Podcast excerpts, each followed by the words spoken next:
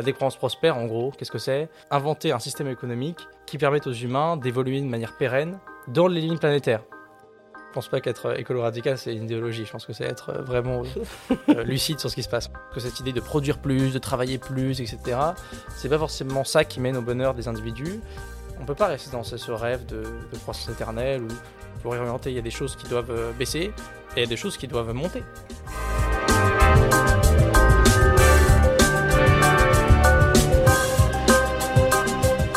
Bonjour, je m'appelle Louis Pelé, bienvenue dans le podcast Think the Growth, Penser la décroissance. Ce podcast a pour objectif de mieux comprendre ce qu'est la décroissance afin de mieux l'accepter et anticiper. Aujourd'hui, dans ce neuvième épisode, je suis allé à la rencontre de Gabriel Malek, président de l'association Alter Capitae qui milite pour une décroissance prospère.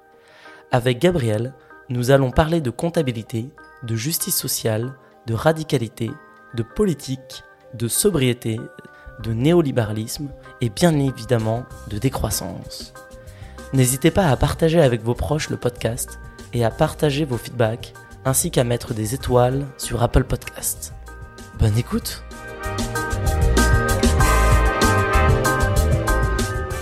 Bonjour Gabriel. Bonjour. Dans ce nouvel épisode de Think uh, the Growth, euh, Penser la décroissance, euh, est-ce que pour euh, commencer, tu pourrais euh, tout simplement te présenter? Oui, alors merci beaucoup déjà Louis pour, pour l'invitation. et du coup, je m'appelle Gabriel Malek et je suis cofondateur et président d'une association qui s'appelle Alter Capitae, mhm. qu'on a fondée voilà, avec quelques amis en, en octobre dernier. Et nous, on s'intéresse à ce qu'on appelle la décroissance prospère. alors bon, certains nous disent que, que c'est un oxymore, mais nous, on l'entend pas du tout ainsi. Euh, parce qu'on pense que justement la, décroissance peut être quelque chose qui peut être fait de manière euh, tout à fait paisible socialement et qui en fait pourrait mener à finalement plus de bonheur euh, pour la population. Et c'est pour ça qu'on essaie de montrer en fait une image positive de la décroissance. Ok, très intéressant. et peut-être un peu ton parcours avant Alter Capitae, qu'est-ce que tu as pu faire et peut-être quel a été le cheminement jusqu'à la création de cette association?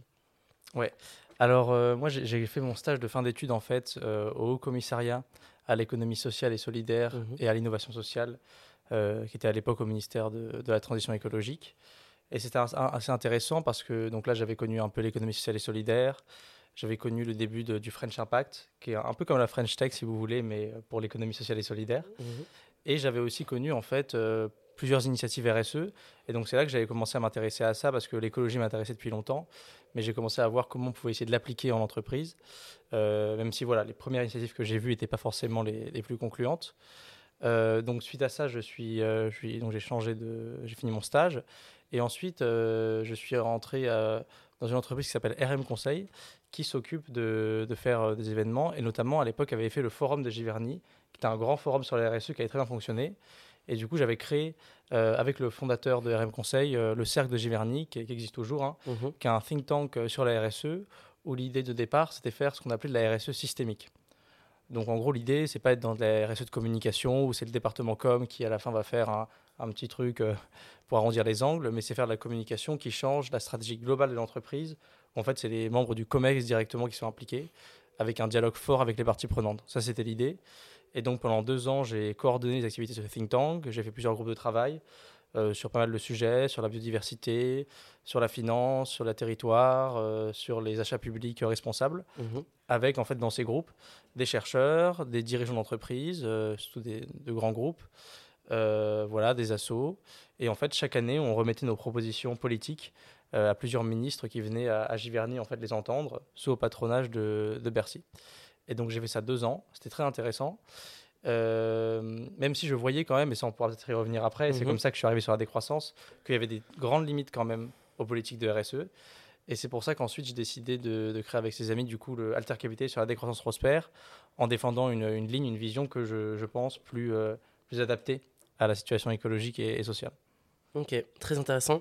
Peut-être pour revenir euh, par, par étapes, on va revenir sur le, alors peut-être ton stage au commissariat, tu, me disais que c'était peut-être été un peu euh, pas déçu, mais est-ce que quand même tu aurais des initiatives auxquelles euh, tu aurais pu participer, sur lesquelles tu aimerais revenir, ou euh, tout était à, jeter à la poubelle Ah non, bah, y avait, non, il y avait des bonnes initiatives. Hein. Il y avait par exemple le French Impact qui était une initiative vraiment top, mhm. où là l'idée c'était d'aller, euh, il y avait plusieurs programmes, mais celui sur lequel j'étais c'était le programme Territoire. D'accord. Et en fait l'idée c'était d'aller dans les territoires pour trouver des initiatives euh, locales qui répondaient à des besoins locaux, par exemple mobilité douce, par exemple agriculture durable, par exemple bien vieillir. Et en fait, c'était hyper intéressant parce que c'est une initiative qui répondait à des besoins locaux, à des mmh. besoins identifiés, et qui souvent n'était pas très fort en termes de communication, qui n'avait pas de lien avec les acteurs publics ou qui avait, qui avait du mal à trouver des subventions. Et l'idée de French Apac, c'était un peu de mettre un coup de projecteur sur eux, de les mettre en lien avec des fonctionnaires pour aider en fait leur initiative. Et ça, j'avais beaucoup, beaucoup apprécié parce que vraiment, là, on, on évite complètement ce que moi, je, enfin, ce que, au sein d'Altercapité, on essaie un peu de, de combattre, c'est-à-dire le consumérisme, en fait, créer euh, des entreprises simplement pour euh, faire de l'argent. Là, ce n'était pas le cas du tout. C'est vraiment des choses qui répondaient à des besoins des territoires. Et c'est hyper vertueux comme euh, méthode. Donc, nous, on était, c'était très, bien de pouvoir les accompagner. Ok, trop cool. Et donc, après ça, donc, RM Conseil, le cercle du Giverny. Donc, tu disais que ça, ça existe toujours. Et donc, encore aujourd'hui, tous les ans, il y a un événement qui, qui accueille des, certains ministres pour exposer les propositions. Voilà, ouais. Bah, c'est en fait, moi j'ai fait les deux premières éditions mmh et cette année c'est la troisième. Et en fait, l'idée, c'est ça c'est qu'en fait, il y a des groupes de travail qui bossent à peu près entre février et juin. D'accord. Euh, voilà, avec, euh, comme je l'ai dit, avec l'idée quand même qu'il faut des, une certaine hétérogénéité mm. dans les groupes de travail. Moi, j'avais beaucoup insisté là-dessus.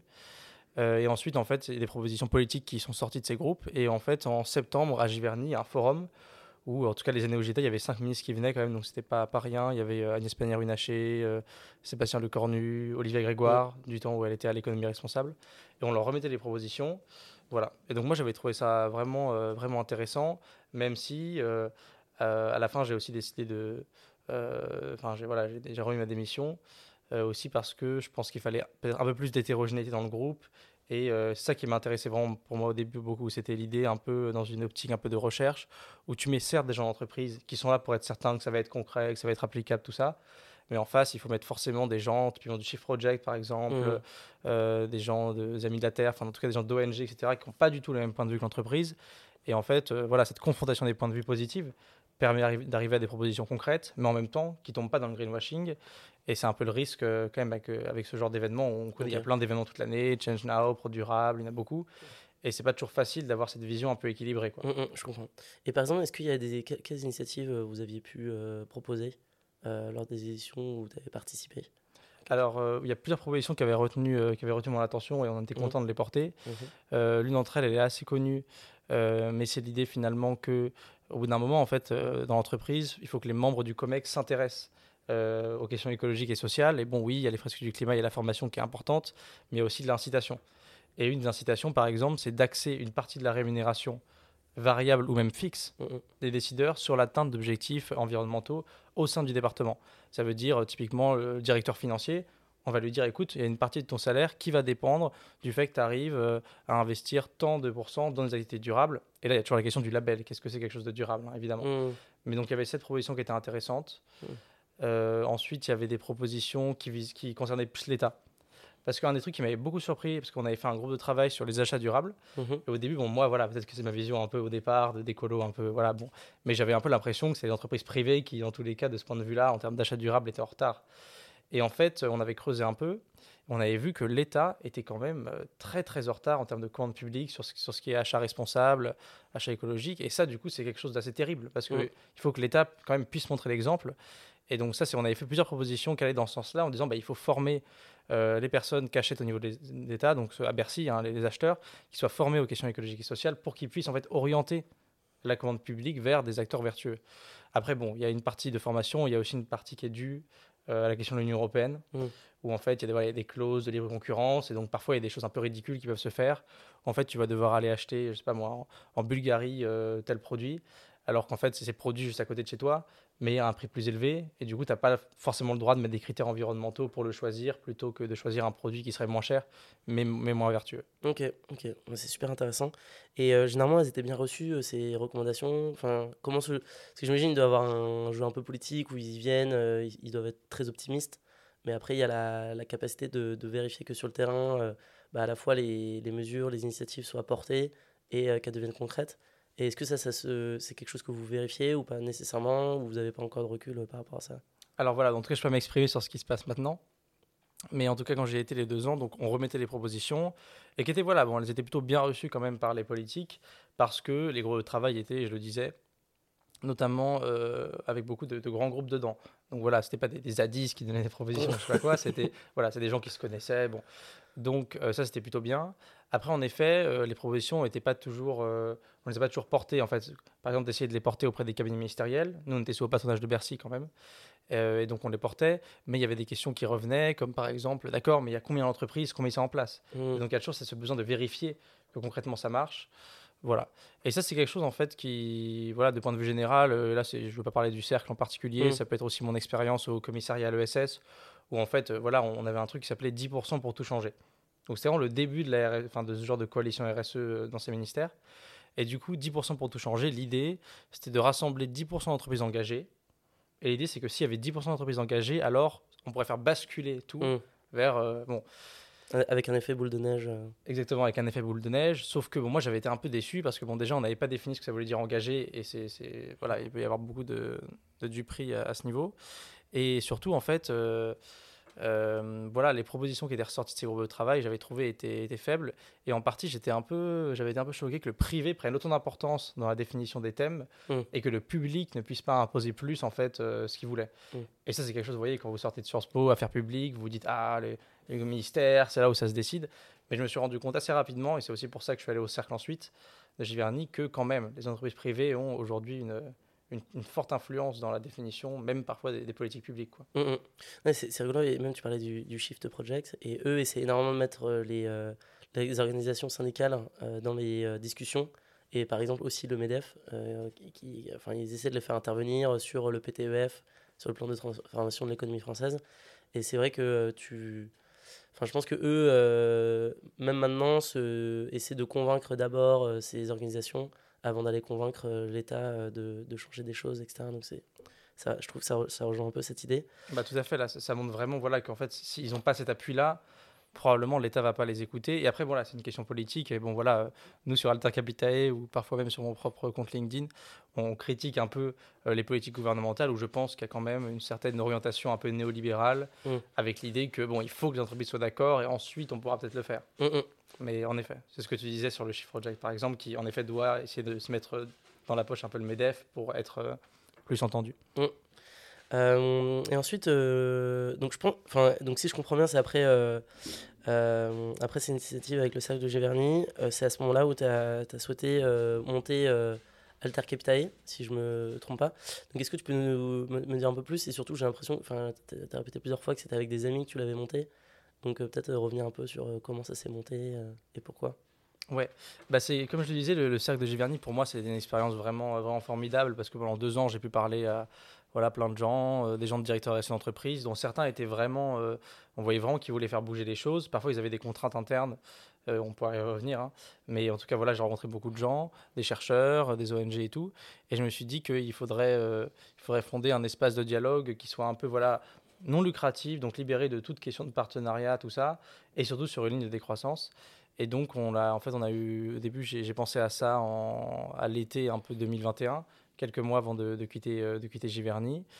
Euh, et j'en ai parlé notamment à Pierre-Yves de la Roncière, euh, qu'il a, a cofondé avec moi.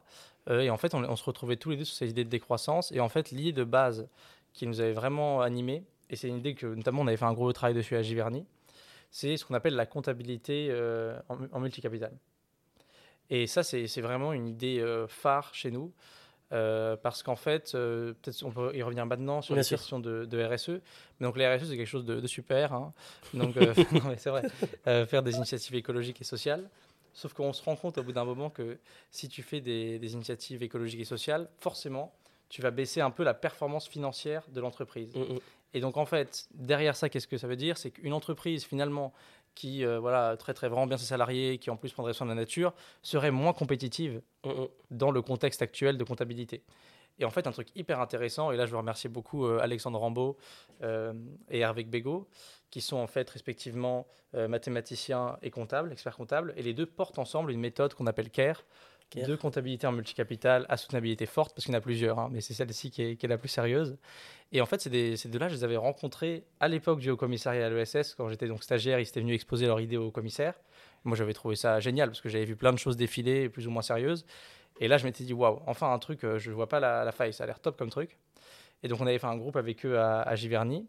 Et en fait, qu'est-ce qui est intéressant dans la comptabilité multicapital? C'est qu'en fait, euh, il faut comprendre que la comptabilité, contrairement à ce qu'on pense, c'est un enjeu très très politique. Ça veut dire que la façon dont aujourd'hui on conçoit la comptabilité en entreprise, c'est quelque chose qui a été décidé euh, à l'époque moderne, donc à peu près au XVIe siècle, à Florence, où à ce moment-là, en fait, on s'est dit, bon, quel est le capital qu'il faut faire fructifier finalement pour une entreprise? Sur quoi il faut la juger? Mm. Ben, Ça va être sur le capital financier. Donc une entreprise en bonne forme, ce que vous voyez là sur les cours de bourse, ce que regardent les traders, tout ça, c'est le voilà, c'est euh, financièrement, elle en est où? Et donc le capital financier, on le met au passif, c'est lui qu'on fait fructifier. Par contre, les capitaux dits naturels, donc euh, la préservation des écosystèmes, la préservation des ressources, euh, les émissions de gaz à effet de serre, mais aussi les capitaux dits, euh, humains, même si le terme est un peu, un peu barbare. Hein.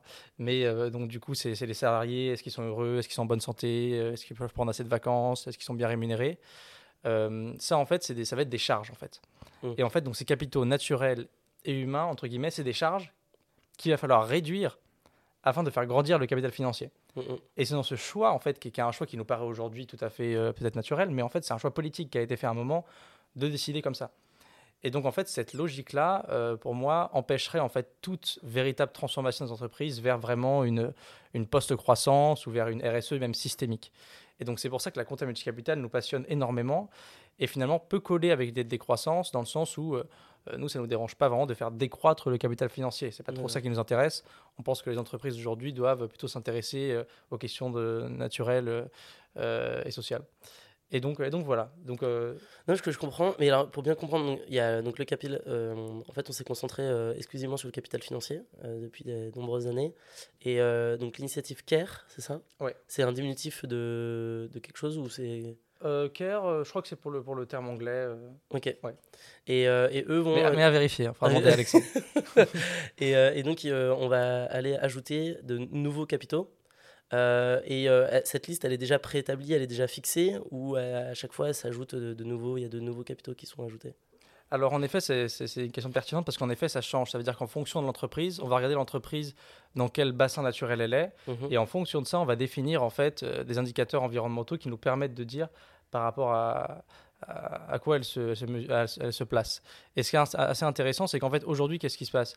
Euh, Une entreprise en bonne santé, du coup, euh, c'est une entreprise qui n'a pas de dette financière importante. Si une entreprise a des dettes financières importantes, c'est quand même un signal plutôt rouge pour les investisseurs. On dit putain, elle va pas tenir. Alors qu'en fait, là, ce qui est bien avec CARE, c'est qu'on change ça. Ça veut dire qu'on va dire à une entreprise, très bien, on va calculer comme d'habitude euh, ta dette financière, mhm. mais on va aussi regarder ce que tu fais au niveau écologique et tu vas contracter une dette. Une dette écologique. Ça veut dire que l'entreprise arrive, j'en sais rien, moi, elle a besoin d'un lac pour faire de, je sais rien, des, des... Irriguer ou des choses. Irriguer, voilà, bon, faire une activité économique quelconque.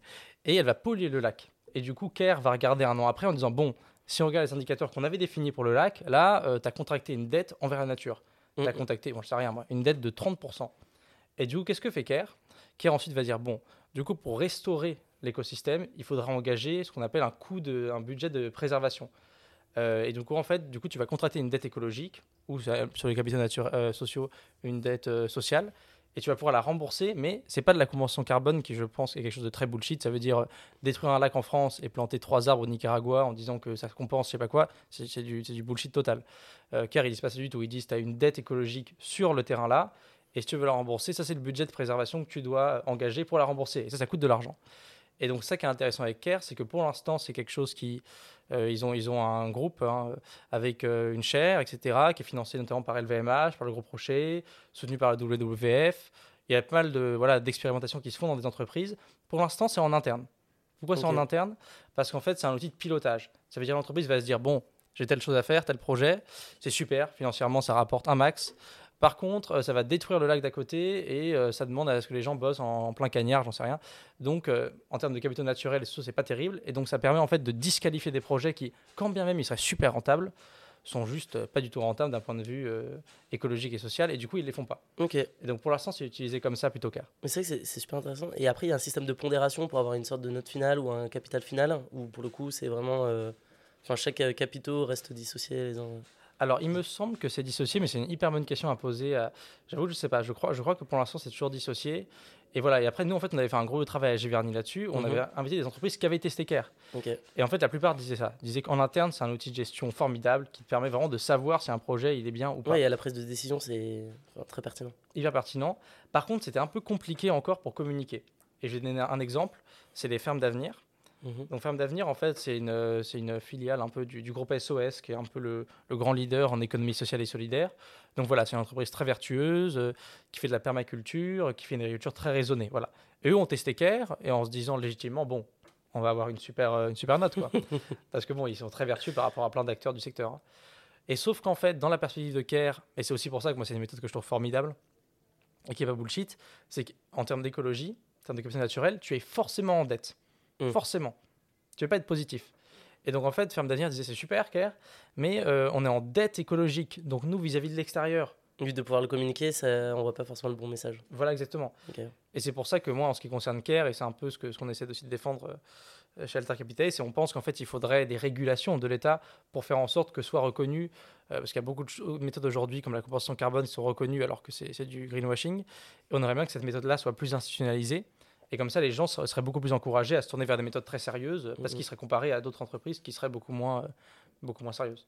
Ah, ça, ça, permet de créer un socle, un socle commun, une comptabilité commune. Et par exemple, j'imagine euh, des, euh, des, des, institutions qui voudraient financer des projets. bah, ils ne regarderaient pas finalement simplement le capital financier, mais ils pourraient voir d'autres capitaux et prendre des, des décisions beaucoup plus en connaissance de cause. Et donc c'est, enfin, je trouve ça assez intéressant. Et donc vous, avec Alter Capital, enfin, en tout cas, tu connaissais cette méthodologie et c'est ce qui t'a donné envie après de, de créer euh, Alter Capital? Voilà, c'est ça. Parce qu'en fait, c'est, en fait, on a huit axes dans Alter Capital qu'on a mis sur notre site qui sont un peu les axes. Donc, un des axes, c'est, sur la comptabilité. Après, on en a fait beaucoup d'autres. Et donc, voilà, on l'a fait avec Pierre-Yves, avec une amie qui s'appelle Sophie Carion aussi. Et puis après, peu à peu, il y a plusieurs personnes qu'on, a rencontrées qui partageaient en fait nos, opinions. Euh, il y a Louise Fidel, par exemple, qui était euh, présidente de l'assaut écolo d'HEC, euh, Manon Lavaux, qui a fait un master hyper intéressant sur l'Anthropocène. Euh, il y a Yves Perret aussi, qui nous a rejoint, qui lui est à fond d'ailleurs dans, dans CARE, etc., parce qu'il s'intéresse beaucoup à la comptabilité. Euh, voilà, Justine aussi qui nous a rejoint. Donc voilà, maintenant on est 6-7, on a une petite équipe. Et en fait, donc on essaie de pousser plusieurs axes. Donc il y a l'axe de la comptabilité mhm. dans l'entreprise, mais que nous, on met forcément en regard d'un autre axe, et c'est hyper important, c'est l'axe de, on va dire, des indicateurs macroéconomiques. Et c'est là où on arrive un peu à cette idée de décroissance. C'est qu'aujourd'hui, euh, tout le monde le voit hein, dans le débat public, euh, quasiment toutes nos politiques sont axées sur l'idée qu'il faut être en croissance. Euh, a Bruno Le Maire, il nous parle de croissance. au niveau européen, on nous parle de croissance. Donc, et ça, c'est quelque chose, on juge que c'est plus du tout un indicateur pertinent. C'est-à-dire que bon, les gens qui défendent la croissance disent oui, mais la croissance, ça permet l'emploi, la croissance, ça permet de mieux vivre, etc. Et en fait, on se rend compte qu'au bout d'un certain niveau de PIB, il y a une décorrélation entre l'indicateur de bonheur et l'indicateur euh, de croissance. Mmh. Et donc nous, on pense que la croissance, euh, ad vitam aeternam, c'est quelque chose qui est euh, nuisible à plusieurs points de vue. Alors déjà, là, sur part aux bases de la décroissance, il y a le rapport Meadows mmh. de 1972 qui disait une vérité qui, je pense, tout le monde peut comprendre, hein, qui est assez simple. Et Aurélien Barraud, euh, l'astrophysicien, le répète souvent, c'est que croire à une croissance infinie dans un monde aux ressources finies, c'est quelque chose qui, voilà, que, je sais pas toi, mais en tout cas, c'est, mathématiquement, ça, ça, paraît compliqué à entendre. Mm, mm. Et donc euh, voilà, on est, parti de ça, euh, donc de cette idée-là. Donc non seulement on pense que c'est physiquement pas faisable, euh, mais aussi on pense que même d'un point de vue de civilisationnel, c'est pas forcément quelque chose de désirable. Et on pense que cette idée de produire plus, de travailler plus, etc., c'est pas forcément ça qui mène au bonheur des individus et que les individus peuvent être aussi heureux en passant du temps à faire des activités qui seraient bénévoles, au service des anciens, au service de la nature. Et ça, c'est quelque chose qui est, assez intéressant parce qu'en fait, il faut dire que là, on, refait un peu d'histoire, mais qu'il y a par exemple 5-6 siècles, il y avait une bonne partie des activités économiques qui n'étaient pas marchandisées. Mm.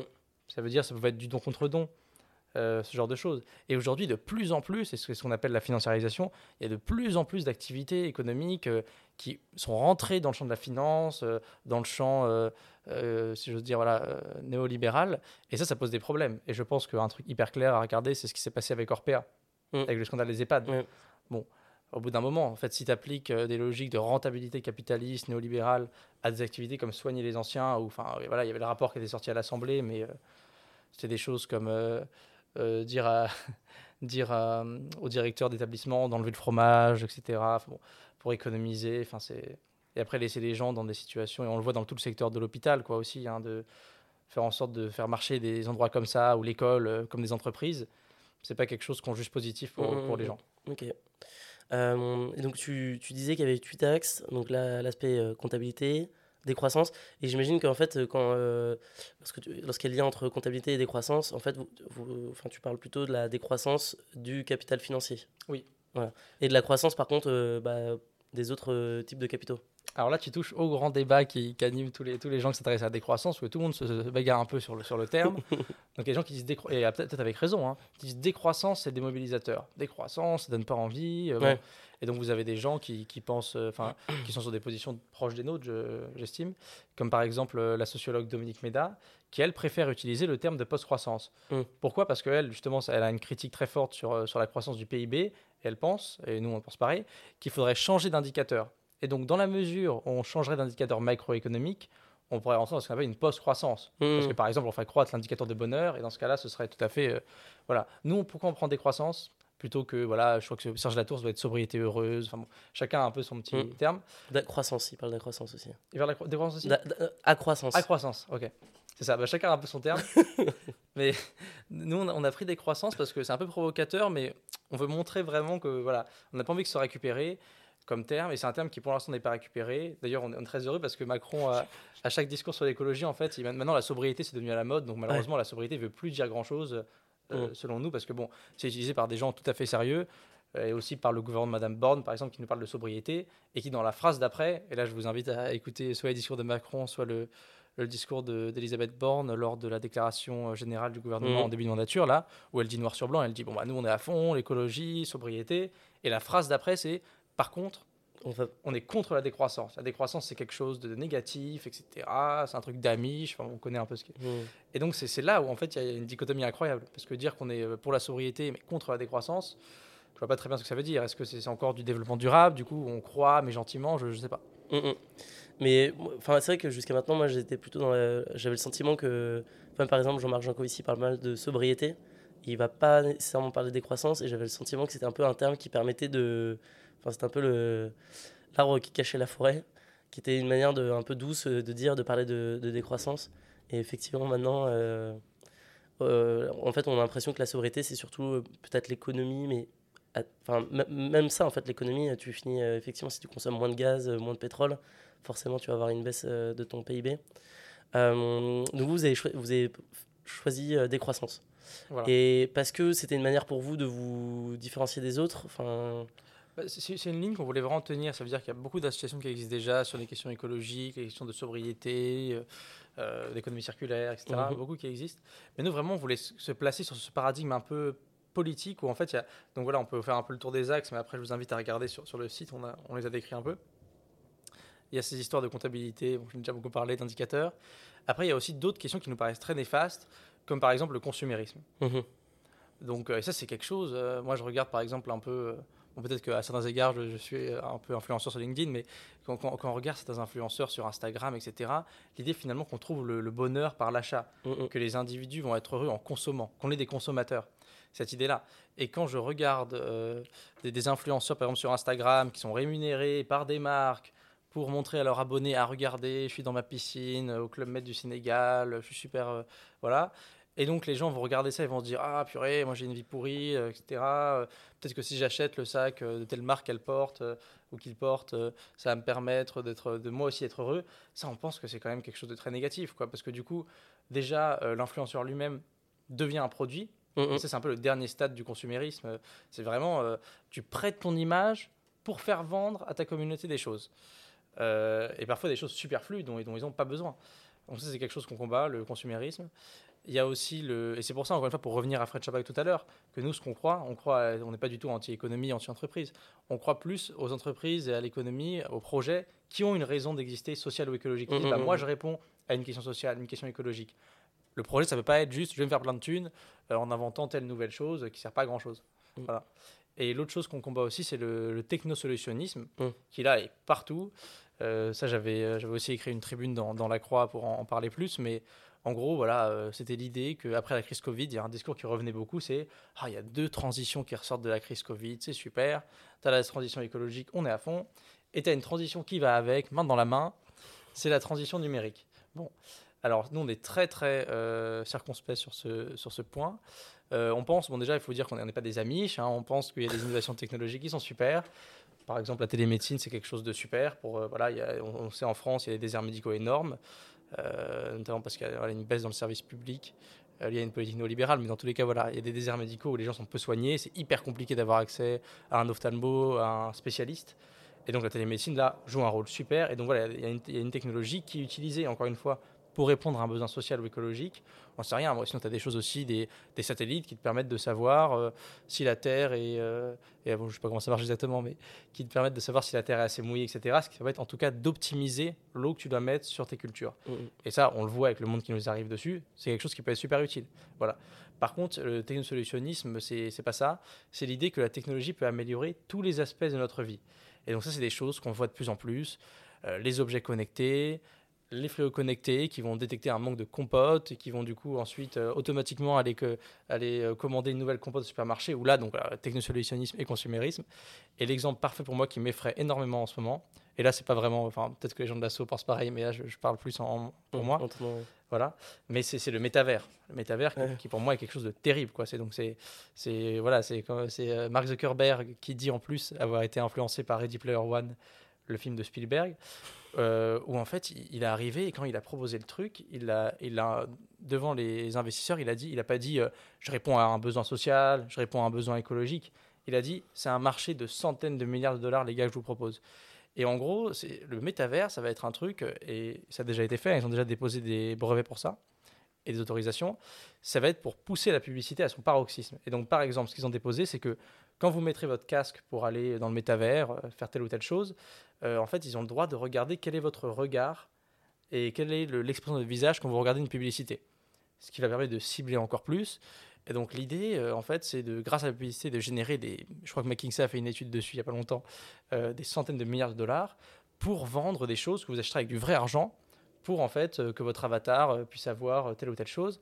Et moi, c'est quelque chose qui m'effraie beaucoup parce qu'en fait, d'un point de vue vraiment dystopique, ce serait en fait l'idée que peut-être dans 30 ans, le monde puisse être, commence à être vraiment assez inhabitable dans beaucoup d'endroits, et ça, bon, il suffit de lire les rapports du GIEC pour le, pour le voir, mais que du coup les gens puissent de moins en moins sortir, doivent rester cloîtrés chez eux. Quand je dis les gens, évidemment, je parle de 90% de la population, c'est-à-dire qu'il y a quelques pourcentages euh, d'élites un peu riches qui continueront à avoir accès, je pense, à des, voilà, sur leur yacht, etc. Bon.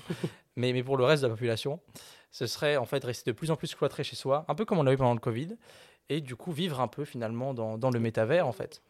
Euh, dans le métavers avec ton frigo connecté qui t'apporte ta compote. Et ça, bon, c'est une vision un peu dystopique évidemment, mais euh, parfois j'ai l'impression qu'on pourrait se diriger vers ça si on continue aveuglément d'aller vers, vers, le métavers. Et c'est ça qui est assez effrayant, je trouve. Mm, mm. Et pour vous dire, j'ai même lu un article il n'y a pas longtemps dans les EcoStart d'une chercheuse en IA, donc en intelligence artificielle, mm-hmm. qui disait euh, en fait la solution à la question écologique, c'est les bébés métavers. Alors, euh, elle appelait ça des bébés Tamagotchi. Alors, qu'est-ce que c'est? C'est. en plus, elle était super sérieuse. C'était une blague un peu, mais elle était très sérieuse. En fait, c'est des, bébés que tu aurais dans le métavers, donc des bébés virtuels.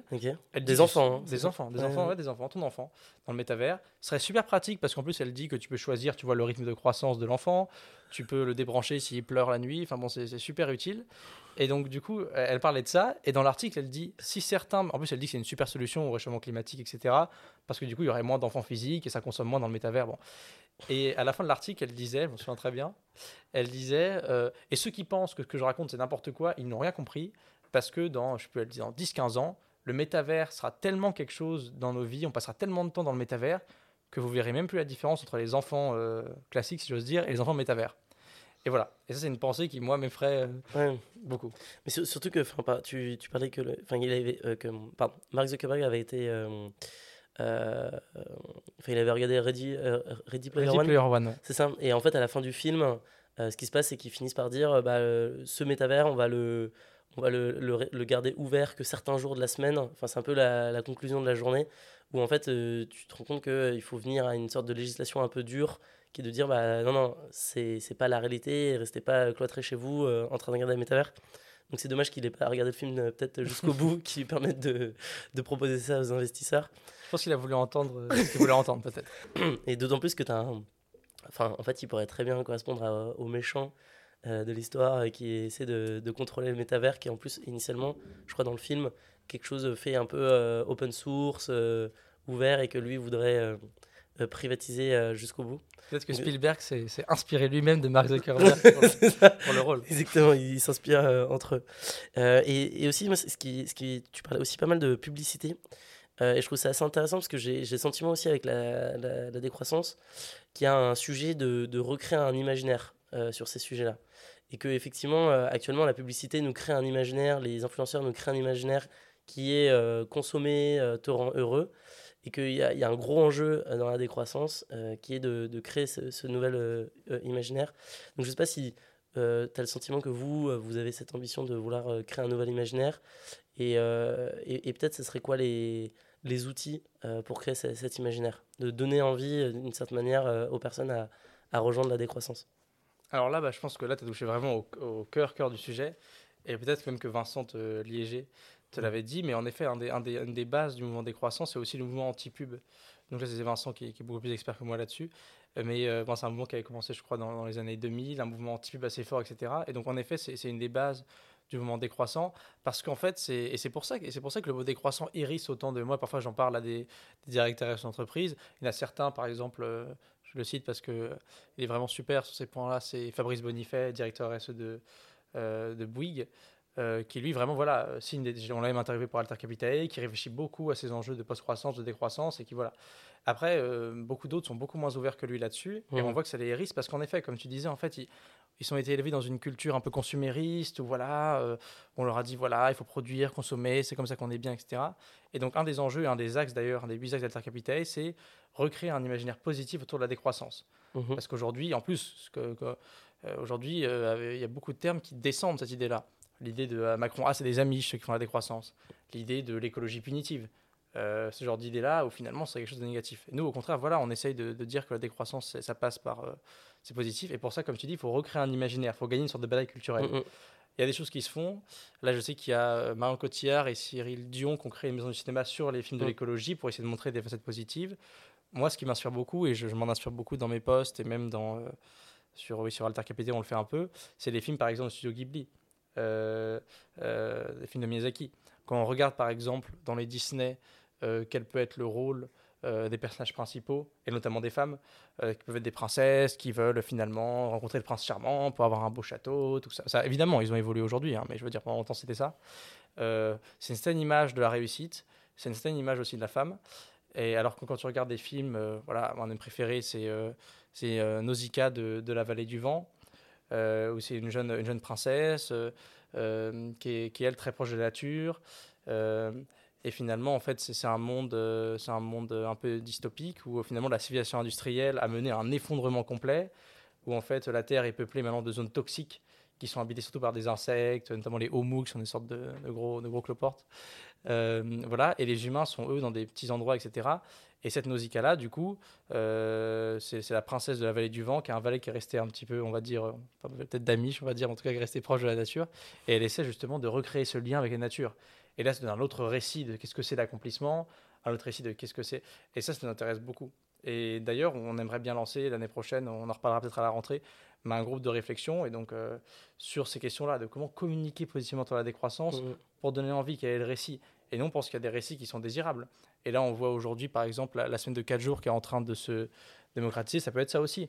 Est-ce que les gens, forcément, ils ont envie d'aller bosser 60 heures par semaine comme des malades pour toucher tel salaire? Est-ce qu'ils ne seraient pas contents finalement de bosser 3 ou 4 jours par semaine et d'avoir un ou deux jours par semaine où ils ne sont pas payés euh, et où ils travaillent euh, pour finalement directement des causes qui leur tiennent à cœur, donc l'écologie, etc. Et voilà. Et encore une fois, quand je dis ça, et ça je l'ai rappelé il y a quelques temps, euh, quand, quand, je dis ça, de ne pas être payé enfin, quelques jours par semaine, la décroissance n'impactera pas euh, les revenus des, évidemment des gens qui ont, qui ont le, moins. C'est-à-dire les plus modestes, etc. Eux, ils n'ont pas à décroître. Et on ne demande pas aux pays africains de décroître ni rien. Ce n'est pas eux qui sont concernés par ça. Mm, mm. Ceux qui sont concernés par ça, c'est les gens qui ont, les gens qui ont trois maisons, c'est les gens qui, c'est ceux qui polluent énormément, qui eux, en fait, sont dans une indécence qui est juste pas possible. Et, mais ça, est-ce que justement, là, il n'y a pas une difficulté parce que dans un pays comme la France, avec quand même une classe moyenne où on a un, un, bilan carbone de 10 tonnes par habitant, est-ce que justement il y a quand même un peu cette difficulté de dire à des personnes qui peut-être qu'on pourrait considérer de pauvres qu'ils vont aussi devoir décroître parce qu'on est quand même loin des on est, on est au-delà des limites planétaires. Et est-ce que là, il n'y a quand même pas non plus la difficulté qui est de dire, bah, effectivement, il y a ce discours de, que ça va d'abord être les personnes très riches qui vont devoir décroître et c'est elles qui vont devoir faire le, un, gros effort? Et aussi pour l'exemplarité. Ça veut dire que c'est insupportable. Enfin, on va en reparler mm. bientôt, mais c'est sur les annonces du gouvernement d'il y a deux jours, là. Mais. Enfin, excuse-moi, vas-y. Non, non, non, je t'en prie si tu veux. Ah non, j'allais dire que le gouvernement, il y a deux jours, a lancé un plan de sobriété. nous, évidemment, comme on s'y est beaucoup intéressé. et en fait, du coup, bon, l'idée, et là, c'est hyper intéressant parce que Bon, c'est à cause de la crise en Ukraine, certes, mais il y a d'autres raisons plus structurelles que ça, qui fait qu'on va avoir moins d'énergie cet hiver. Mmh. Et du coup, il y, a un enjeu impérieux d'aller vers la sobriété.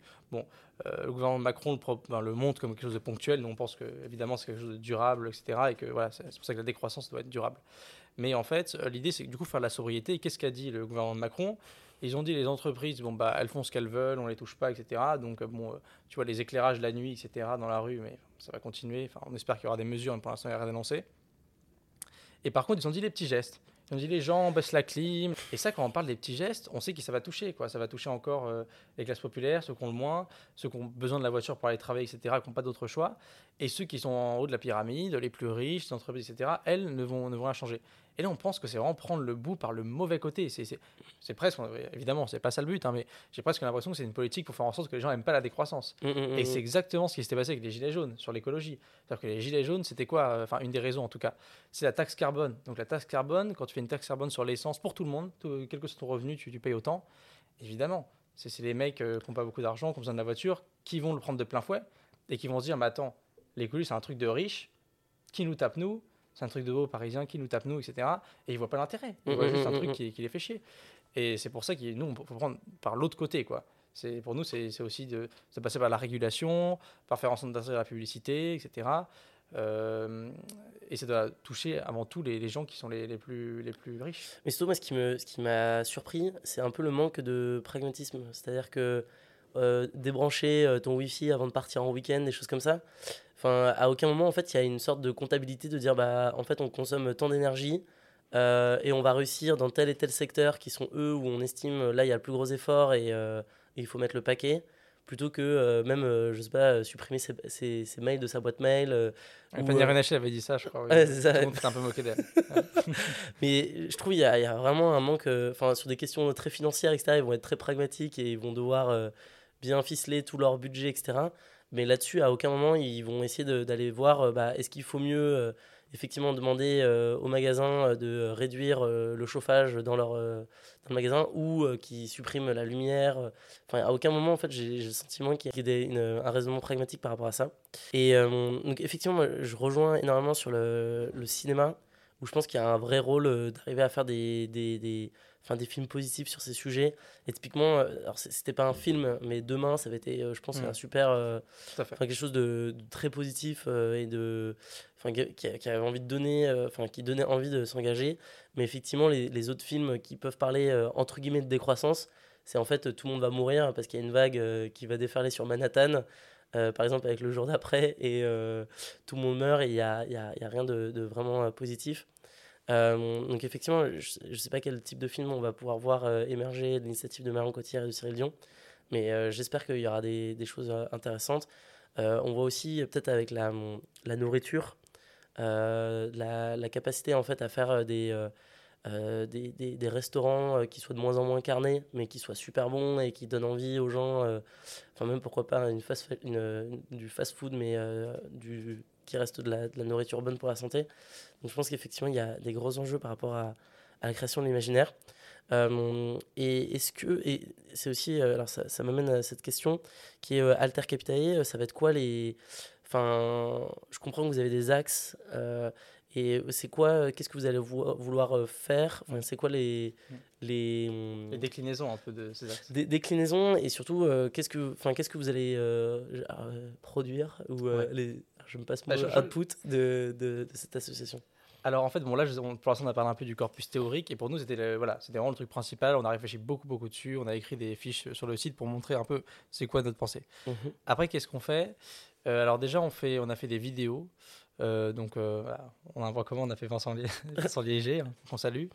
on a fait donc Fabrice Bonifay, Delphine Bateau, qui mhm. est la, politique qui pendant la campagne donc c'est la présidente de Génération Écologie, voilà, pendant la primaire, avait porté courageusement cette idée de décroissance. Et donc on a fait des vidéos, on a fait des conférences euh, au Canot, qu'on qui salue aussi, qui est, qui est, à, qui est à Stalingrad, euh, qui est un pavillon qui aide beaucoup les entreprises de l'ESS, qui est super. Donc on a fait des conférences là-bas. Euh, pour, voilà, pour, avec, en fait, l'idée de ces conférences, c'est à chaque fois de faire intervenir des gens qui s'intéressent à la décroissance ou à la post-croissance, comme on avait fait intervenir par exemple Dominique Méda. Et finalement, ensuite, on fait un verre avec les gens. Il y a beaucoup de gens qui viennent à ces conférences. Et après, mhm. on va prendre un verre avec les gens, les intervenants, pour discuter tranquillement, échanger. Donc on fait ça on a aussi commencé à faire un peu des ateliers et de la formation sur la décroissance, des, des petits jeux assez ludiques. Euh, je pense par exemple, c'est Manon Lavaux qui s'en occupe chez nous beaucoup, mhm. euh, et Yves Perret, mais euh, au jeu de la monnaie, qui est un jeu très ludique, un jeu de cartes, qui va t'expliquer un peu les différents systèmes monétaires et qui te permet un peu de montrer aussi l'absurdité parfois de, dans certains concepts néolibéraux. Donc voilà, donc c'est voilà, je dirais c'est vidéos, conférences, formation. On allait aussi à l'université de Gand pour faire une formation voilà, sur, sur la décroissance. Euh, voilà, et là, donc là, ça fait neuf mois qu'on existe, et l'année prochaine, on va lancer des nouvelles initiatives. Et donc là, je peux, je peux faire aussi un petit appel ici, c'est que mhm. on, euh, on, va commencer une sorte de, si vous voulez, de pôle éditorial où on aimerait bien que les gens puissent participer à la réflexion autour de la décroissance. Donc, il suffit de vouloir s'exprimer sur un de nos axes, sur toutes les formes. Ça peut être une forme artistique, ça peut être une tribune, etc. Et nous, ensuite, on, veut le relayer voilà, sur, sur notre site. Et aussi, on a un projet qui arrive pour l'année prochaine, je le disais, qui va, d'une certaine manière, l'idée, en fait, c'est de faire des groupes de travail euh, qui réunissent chercheurs, organisations économiques, ONG, etc., sur des enjeux liés à la décroissance. Et ça, on aimerait bien le mettre en place l'année prochaine pour, en fait, euh, d'ici euh, mai prochain, faire une sorte de petit forum où on remettrait, donc certains pourront dire que ça ressemble à, Giverny, mais voilà, on remettrait des propositions politiques autour de la décroissance aux politiques qui voudraient bien l'entendre. Donc, bon, on imagine probablement des gens de la NUPES, mais après, évidemment, tout le monde est. Voilà, s'il y a des gens d'En Marche qui veulent venir écouter des choses sur la décroissance et ainsi essayer de, changer la politique de leur gouvernement, ils sont les bienvenus. c'est super intéressant. Et justement, tu, disais qu'il y avait eu des, y avait des discussions après les, les conférences. Euh, et que les gens se retrouvaient autour d'un verre, etc. Et généralement, c'est comment réagissent les, les, personnes que vous rencontrez euh, après une conférence sur la décroissance? Enfin, Est-ce qu'ils ont un, y a un sentiment de rejet ou est-ce que ça, ça les intéresse? Enfin, c'est, c'est, Quelles sont leurs réactions? Alors pour l'instant, et peut-être que c'est, un point faible qu'on a, on va essayer de, de, l'améliorer, mais les gens qui viennent, c'est plutôt des gens qui sont déjà assez... Euh, qui sont déjà assez, enfin, ils viennent pas pour rien, quoi. Ils sont déjà assez convaincus de ces enjeux-là. Mmh. Ce que j'ai vu plutôt parfois, c'était des invectives, mais de l'autre côté. Ça veut dire que quelqu'un pose une question en disant euh, Oui, euh, j'étais à Change Now avant, c'est que du greenwashing, c'est cool d'entendre ça, etc. Donc souvent, les gens, ils sont plutôt. Euh, non, ils sont plutôt positifs sur la décroissance, ils sont assez convaincus. Et ensuite, avec le verre, on en discute après, et c'est hyper intéressant parce que tu as vraiment tout. Tu as des profils. donc évidemment, tu as, des jeunes un peu comme, comme toi et moi peut-être, mmh. voilà, engagés et tout, qui font leurs études, je sais pas, moi, AgroParisTech, etc., qui sont hyper à fond. Et puis, il y, a un profil qui revient assez souvent. Euh, et je dois dire, c'est souvent, plus souvent des femmes d'ailleurs que des, que des hommes. Euh, voilà, type un peu 40-50 ans en entreprise. Et ils ont eu une sorte de, je sais pas, il y a quelques années, de, c'est compliqué à expliquer, de, de, remise en question très forte de crise. Et on l'a dit, c'est très dur. C'est-à-dire que toi et moi, on est plutôt jeunes. Donc, bon, depuis quasiment le début de notre vie professionnelle, on est déjà dans ce changement de paradigme. On a très bien compris ces enjeux. Alors que voilà, certains qui, je sais pas, moi, ont commencé à bosser dans les années 80 euh, voilà, dérégulation à fond, etc. Euh, croissance, croissance, croissance. Ces gens-là, ils ont un logiciel quand même pour sortir de ça et se dire, attends, euh, eh ben, c'est plus compliqué. Et on voit pas mal de profils comme ça. Ça donne plutôt espoir quand même, parce qu'on voit ces gens-là qui disent, bah voilà, depuis 3-4 ans, je m'intéresse à fond à ça. je dis beaucoup, par exemple, Monsieur Jean Covici, ou je dis beaucoup. Et, voilà, et, en fait, tu as des remises en question très fortes comme ça, de gens en interne des entreprises. Et ça, c'est hyper intéressant. Franchement, c'est hyper intéressant. Mmh, ok. Euh, et d'ailleurs, enfin, on n'est pas revenu là-dessus, mais est-ce que Altercryptae, vous avez votre propre définition de la décroissance Ou euh, pour le coup, euh, vous vous attardez pas forcément à sa définition? Enfin, est-ce que vous avez une. Enfin, comment vous, allez, comment vous arrivez à définir la décroissance? Alors, on, l'a défini dans le sens où, déjà, il faut dire qu'on a, on a rejoint euh, un mouvement qu'on salue aussi ici, qui s'appelle l'Observatoire de la décroissance et de la post-croissance. Mhm. Alors en fait, qu'est-ce que c'est? Ça a été créé en avril 2022. 2022. Et finalement, en fait, c'est un rassemblement de chercheurs, de militants, etc., autour de la décroissance, qui ont voulu créer un observatoire. Pourquoi? Parce qu'aujourd'hui, on le disait avec le mot sobriété, par exemple, c'est des termes qui peuvent sont dévoyés. Donc là, l'idée, c'est de faire un observatoire sérieux avec des chercheurs, des militants autour de la décroissance pour essayer voilà, de favoriser les initiatives autour de la décroissance, les recherches, etc. donc voilà, nous, si j'ose dire, voilà, on n'est pas des chercheurs, etc. Donc on laisse le soin plutôt à ce genre d'organisme auquel on essaie de participer modestement de définir vraiment, euh, voilà, parce que voilà, moi, c'est aussi, comme je suis passé par, par l'ENS, etc., pour faire un peu de l'histoire de l'Iran, j'ai beaucoup apprécié. Et surtout, j'ai un grand respect pour les chercheurs et pour le fait que c'est eux qui ont, la connaissance. Mais nous, voilà, ce qu'on essaie d'apporter au débat, je pense, et un peu notre petite euh, touche euh, conceptuelle, mhm. c'est l'idée de décroissance prospère. D'accord. de dire que la décroissance prospère, en gros, qu'est-ce que c'est? C'est inventer un système économique qui permette aux humains d'évoluer de manière pérenne dans les limites planétaires. Et c'est là où on a un désaccord de fond avec les gens qui sont pour la, croissance. Et nous, on n'est pas euh, un système économique qui permet aux humains d'avoir une croissance durable ou je sais pas quoi. Nous, on sait pas ça, on, s'en fiche complètement. On veut, c'est pour ça qu'en fait, c'est même pas la décroissance. On vise pas forcément, je veux dire, la, baisse. C'est pas ça qu'on vise. Juste, on s'en fiche de la croissance. Nous, on vise juste un système économique dans lequel les humains pourraient vivre de manière pérenne avec. Mm, mm. Et pour ça, ça nécessite, et ça, ça tout à l'heure je voulais rebondir sur ce que, tu disais, c'est très intéressant, sur le fait que sur la question justement de la, sobriété, quand, on voit ces, trucs, des petits gestes, ou Macron qui disait à la fin de son interview, oui, on va faire cette chasse au gaspillage. Mais c'est pas une chasse au gaspillage qu'il faut faire aujourd'hui, ça c'est complètement, ça montre qu'il y a soit une compréhension du sujet euh, très modeste, soit juste qu'il s'en fiche, mais euh, c'est pas ça l'idée, il faut un changement structurel, ça veut dire à certains secteurs et certaines activités, ou tout simplement, ça, ça, ça, ça a plus sa place aujourd'hui. Mm, mm. Ça a plus sa place aujourd'hui. Et du coup, ça, il faut changer, il faut réorienter. Il y a des choses qui doivent euh, baisser et il y a des choses qui doivent monter.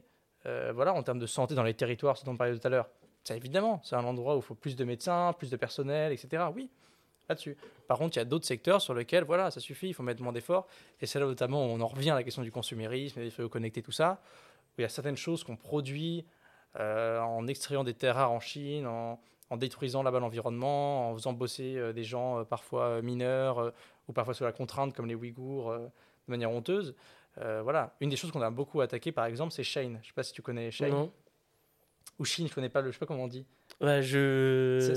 C'est une marque, peut-être que les, certains connaîtront, mais c'est une marque de fringues qui est devenue, mais qui maintenant pèse plus que Zara et H&M réunis, je crois. Hein. C'est une marque de fringues chinoise qui est en train de tout casser et qui monte depuis quelques années. Et en gros, c'est quoi le principe? Le principe, c'est en fait, euh, c'est des, t-shirts, etc., qui coûtent 10 euros, donc quasiment rien, mhm. qui sont fabriqués dans des conditions sociales déplorables et environnementales en Chine. Et en fait, c'est beaucoup poussé par les influenceurs. C'est ça la technique de, de Chine, mhm. Shane? C'est qu'en fait, donc, sur les réseaux sociaux, les influenceurs vont dire Regardez ma nouvelle, euh, ma nouvelle robe, ou un gars va dire Regardez ma nouvelle chemise euh, Shane, etc. Et les gens peuvent en direct Acheter, euh, acheter. Et là, on voit Instagram a proposé, ils l'ont pas fait que pour Shine, pour d'autres aussi, mais maintenant ils proposent que tu puisses acheter directement en MP Instagram. Ça, là, on voit quand même le lien avec le consumérisme. Enfin, je veux dire, en deux secondes, bam, t'as acheté. Donc, si tu vois ton influenceuse que tu respectes beaucoup et tout, hop, elle est super belle avec la t-shirt, hop, tu vas acheter le t-shirt. Et ça, du coup, c'est des trucs qui sont, comment dire, c'est des trucs qui sont faits dans des situations du coup déplorables, en plus qui sont pas solides du tout. Et c'est fait pour ça. C'est fait parce qu'en fait, ça, ça, tient pendant quelques jours et après, t'en as un nouveau. Les modes changent tout le temps. Mmh. Et ça, c'est un truc, c'est voilà, typiquement sur la mode. Euh, je sais pas moi, au XVIIIe siècle, une mode, ça durait 50 ans. Et plus récemment, euh, quand tu regardes par exemple, euh, je sais pas si vous connaissez la, guerre des boutons, le, mhm. le, vieux film, où tu vois que les gamins dans les campagnes ils se font engueuler si jamais, enfin à ce moment-là, si jamais ils cassent un bouton, je peux te dire que voilà, ils vont aller le recoudre, etc. Ils vont pas aller chez Shine racheter un truc. Nous, on est un peu dans cet esprit-là que voilà, il faut pas changer de mode tous les trois jours, racheter quelque chose tout le temps.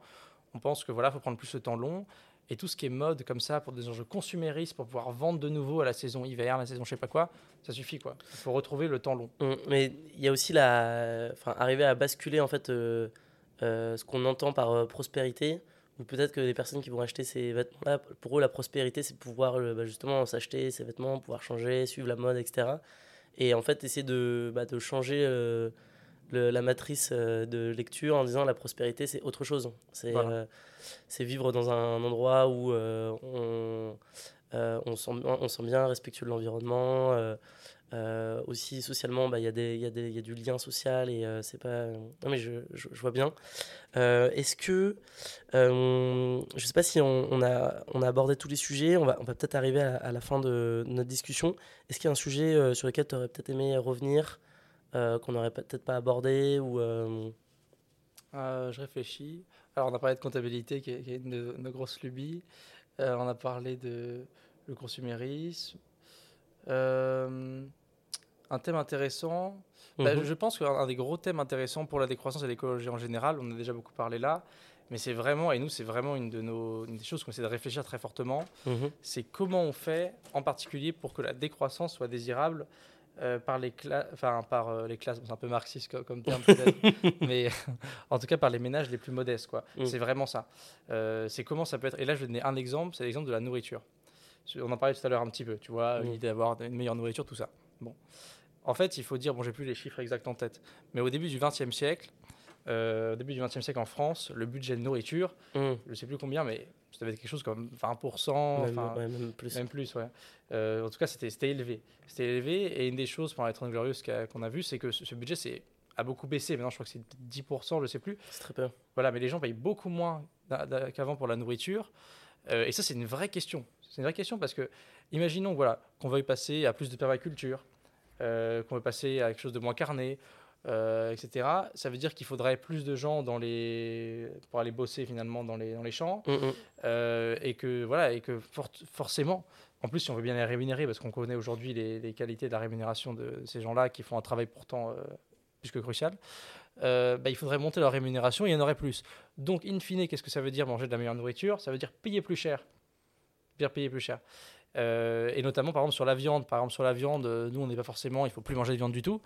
On est par, contre, il faut réduire largement euh, sa consommation de viande. Et ça, une des choses qui peut le permettre de le rendre désirable, c'est de dire bon, bah, au lieu de manger tes steaks industriels euh, dégoûtants tous les jours, tu vas manger peut-être une fois, deux fois par semaine de la viande, mais ce sera vraiment de la bonne viande, locale, etc.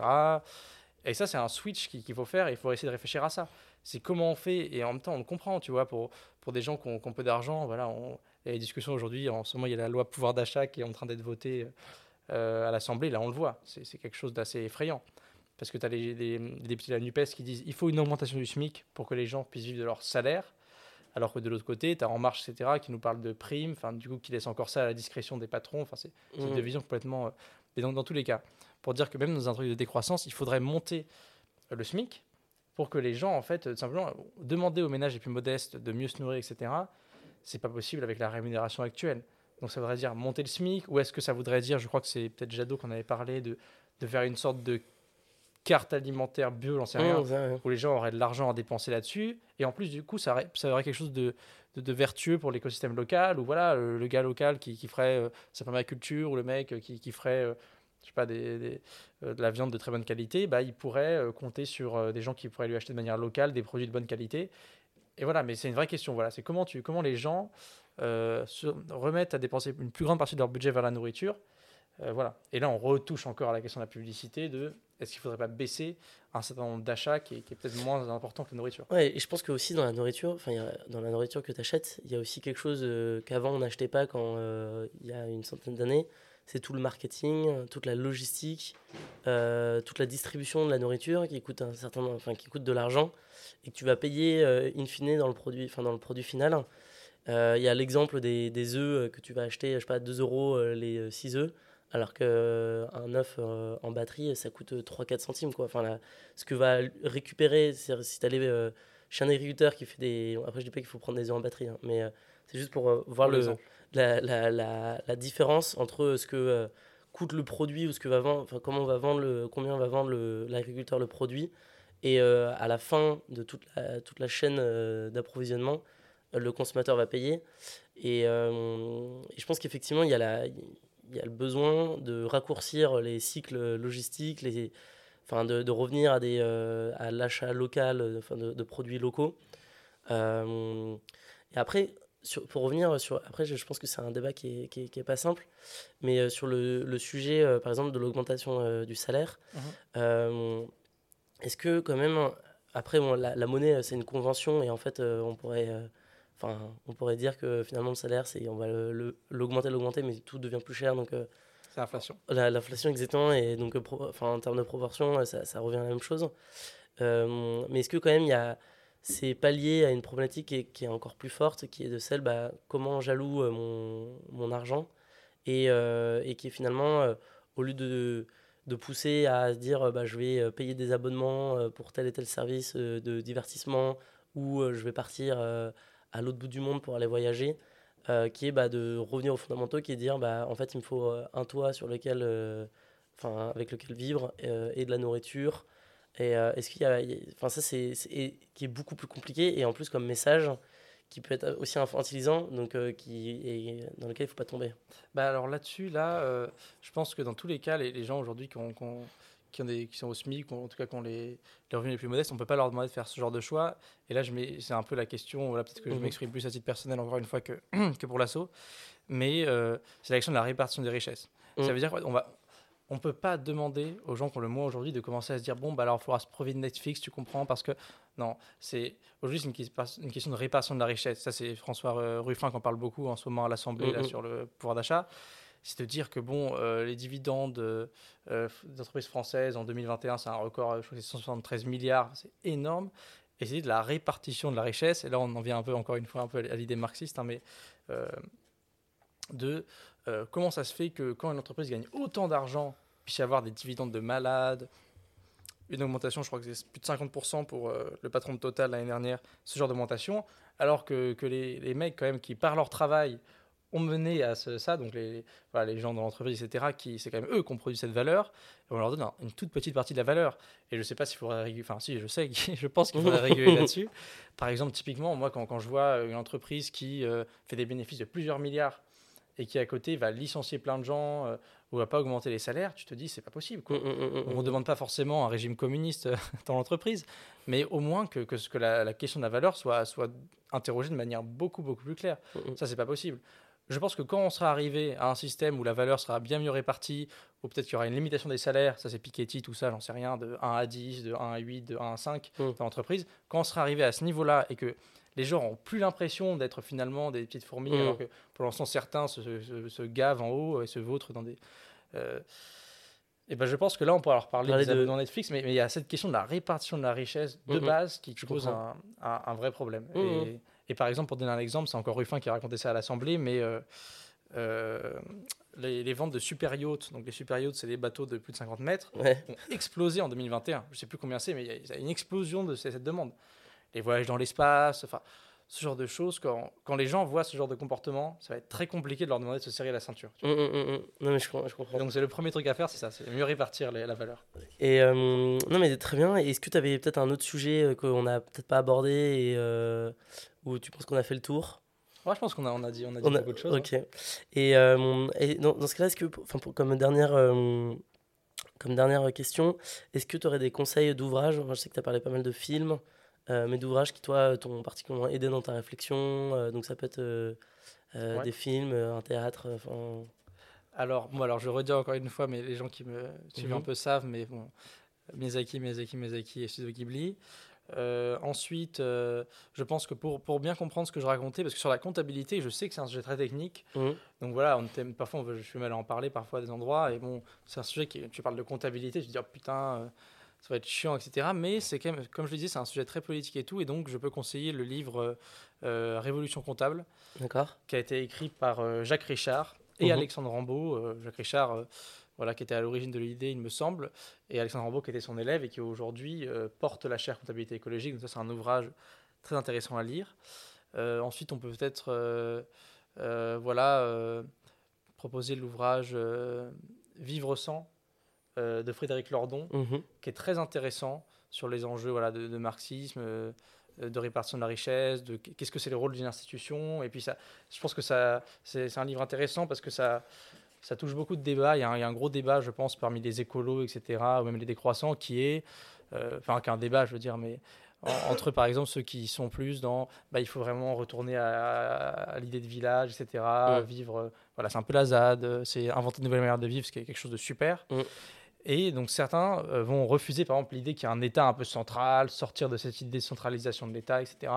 Et donc c'est des questions comme ça. C'est quel type d'institution il nous faut Parce qu'évidemment, il n'y a pas de bonne ou mauvaise réponse, mais voilà. Ça, c'est un ouvrage très bien aussi. et après, comme autre chose... Non, je pense que c'est pas mal pour commencer. Mais c'est intéressant sur la, euh, l'organisation de la société, etc. Moi, j'ai quand même le sentiment qu'avec la décroissance, il y a aussi un énorme enjeu de décentraliser euh, le pouvoir euh, et qui est de. Voilà, de Enfin, tu as, différentes manières de, de, décentraliser, mais qui a un gros enjeu d'arriver à, ce que ça soit bah, justement beaucoup plus local et décentralisé. Je sais pas si tu rejoins cette idée ou. Oui, moi, plutôt ma position, c'est un peu ce que tu, ce que tu dis. Ça veut dire, je pense qu'il faut quand même un, un, État central pour certaines choses, mhm. euh, pour les questions un peu régaliennes, pour les questions par exemple de, de l'armée, parce que je pense que malheureusement c'est triste, mais dans le monde dans lequel on va, il va y avoir un problème, notamment à cause de la, euh, le fait que les ressources vont se raréfier. Il va y avoir, je pense, des blocs, il va y avoir des tensions, il va y avoir des mhm. affrontements.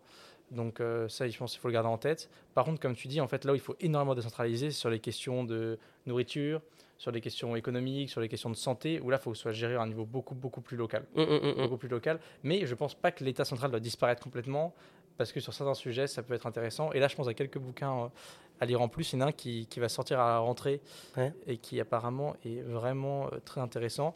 Et donc, il a été écrit par Timothée Paric, qui est vraiment un des, chercheurs euh, sur la décroissance, qui s'appelle, je crois, Ralentir ou Périr et qui va sortir à la rentrée, qui est très bien. Puis après, vous connaissez bien les, les ouvrages, par exemple, de Jean Covici, BD, qui est aussi hyper intéressante pour comprendre cette question de, finitude des ressources. Et je pense que c'est quelque chose d'assez puissant, même si vous avez des gens à convaincre autour de vous sur la question de décroissance, parce que si vous arrivez avec des discours type euh, mm. Aurélien Barraud euh, ou, les Amis de la Terre, ou genre des, voilà, des gens un peu militants, certains directement vont se braquer. Mm, mm. Ils vont avoir un prisme, ah bah eux, dis donc, c'est des ayatollahs de l'écologie, je sais pas. Alors que Jean Covici, vous dites, voilà, polytechnicien, ingénieur, qui, je pense, on va demander à lui, mais en tout cas, je pense pas qu'il se définisse comme un zadiste, ou, et qui dit en fait sans idéologie, qui dit juste. Euh, euh, encore une fois, quand je dis sans idéologie, moi je pense pas qu'être écolo-radical c'est une idéologie. Je pense que c'est être vraiment euh, lucide sur ce qui se passe. Mais en tout cas, les, gens qui pensent que l'écologie c'est l'idéologie, ils verront en ici quelqu'un d'assez. Voilà, qui a une analyse assez froide de la situation, d'ingénieur, qui dit voilà, il y a moins de ressources. Et un moment, quand je me souviendrai, qui était vraiment intéressant, et là, justement, je crois qu'il avait parlé de décroissance, pour revenir à ce que tu disais. C'est, il était passé sur BFM, et tu as du coup le, le BFM Business en plus. Et tu as le présentateur de BFM Business qui lui dit voilà, monsieur Jancovici, qu'est-ce qu'on va faire? Il y a moins, d'électricité, moins d'énergie, qu'est-ce qu'on va faire? Et donc, euh, il lui dit bon, Jancovici dit nucléaire, c'est important, tout ça. Et, euh, et, et, en gros, le présentateur dit oui, mais l'année prochaine, ce sera bon. Et Jean Covici dit non, il dit sur, du long terme, on va devoir décroître en termes de production d'énergie. Et là, euh, j'ai vu le, le, mec de BFM Business se, liquéfier devant Jean Covici.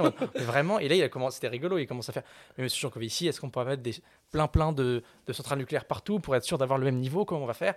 Et Jean Covici, qui pourtant, je crois que c'est pas qu'il n'est pas contre le nucléaire, hein, mais il a dit Non, c'est pas possible. C'est pas possible. Il faut penser à comment on va faire pour avoir une décroissance, une décrue, euh, voilà, en réallouant certaines. Voilà, c'est on ne peut pas rester dans ce, rêve de, croissance éternelle. Où je voyais Macron dans son discours il y a, quelques mois qui parlait d'aller dans les fonds marins. Donc oui, on peut toujours rêver d'aller creuser au fond des fonds marins ou même aller creuser sur la Lune pour essayer de, choper les dernières ressources. Mais bon, quand même, mm, mm. c'est pas très sérieux. Quoi. et comme, euh, comme dernière, question, est-ce que tu, sais, enfin, qui aimerais-tu voir euh, euh, dans ce podcast ou que, que, tu aimerais mette en lumière dans ce podcast? Alors, ça n'a pas été fait. Je pense que Timothée, euh, mm. Timothée Paris, je pense que ce sera une très bonne idée. C'est dans les tuyaux pour euh, septembre. Bah voilà, exactement ce que j'allais dire, pour septembre. ah, Timothée Paris, tu, ah, tu l'as déjà dit. Bah, euh, en fait, on, a, on, a, on a parlé avec, eux, enfin, avec lui. Et, et, en fait, il vient rarement en France, mais il vient en septembre. Et probablement pour la promotion sur niveau. C'est ça, oui. Donc, bah, nous, on va faire une conférence aussi, je propose pour, pour le dire avec ah, bah, avec, Donc, ça sera, ça sera quand? Enfin, Vous avez déjà une idée de. Ouais, c'est mi-septembre. Mi-septembre. Okay. pas encore calé sur la date parce qu'on va la faire avec quelqu'un d'autre que je te conseille aussi pour le, podcast, qui s'appelle Céline Marty et qui euh, donc elle intervient pas mal dans Welcome to Jungle et tout et elle a écrit un ouvrage très intéressant. Alors le nom, je sais, je l'ai lu, mais je ne me souviens plus du titre exact. Mhm. Mais en tout cas, c'est sur les questions de travailler moins, justement, d'un travail qui serait loin de cette aliénation un peu euh, capitaliste, etc. Et ça, c'est assez intéressant. Donc Céline Marty, ça peut être quelqu'un très intéressant pour parler d'ailleurs d'un des axes d'Altercapitae euh, je ne sais plus, c'est Pierre-Yves qui, avait écrit cet axe. Mais en tout cas, c'est euh, voilà, sur l'idée que, le travail, ça doit être quelque chose euh, de positif et sortir d'une vision productiviste. Voilà, c'est ça que je cherchais. Sortir d'une vision productiviste euh, Mm, du mm. travail. Donc, Céline Marty, je pense que ça peut être euh, un- aussi quelqu'un de top. À... Et puis voilà, et bien sûr, quelqu'un que je te conseille, c'est Alexandre Rambaud. Mm. Euh, voilà, qui est, qui est hyper intéressant. Bah, Gabriel, euh, merci beaucoup et à très bientôt. Ah, merci à toi.